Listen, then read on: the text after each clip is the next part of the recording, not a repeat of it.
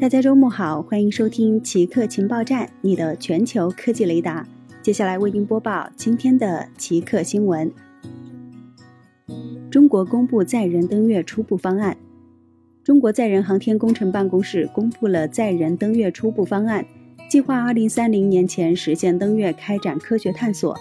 载人航天工程办公室副总设计师张海莲透露，初步方案是采用两枚运载火箭，分别将月面着陆器和载人飞船送至地月转移轨道，飞船和着陆器在环月轨道交会对接，航天员从飞船进入月面着陆器，其后月面着陆器将下降着陆于月面预定区域，航天员登上月球，开展科学考察与样品采集。在完成既定任务之后，航天员将乘坐着陆器上升至环月轨道，与飞船交会对接，并携带样品乘坐飞船返回地球。为完成这项任务，我国科研人员正在研制长征十号运载火箭、新一代载人飞船、月面着陆器、登月服、载人月球车等装备。科学家尝试利用微生物对抗肿瘤。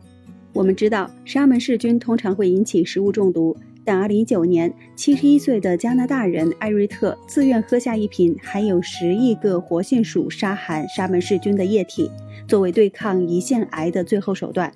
当时，胰腺癌已经扩散到他体内的其他器官，他只能活几个月。他喝下的沙门氏菌经过了基因改造，可攻击癌细胞，且对身体其他部位的毒性比普通的沙门氏菌要小。艾瑞特是世界上第一个接受化疗的。同时尝试沙门氏菌疗法的人，结果显示他的肿瘤缩小到了原来的百分之十。新研究表明，一些栖息于肿瘤上的细菌和真菌可影响癌症的进展和治疗情况，有望成为抗击癌症武器库中的新利器。一些相关的药物目前正在临床试验中，这些微生物可深入到化疗等现有疗法难以触及的地方，为攻击肿瘤提供替代方案。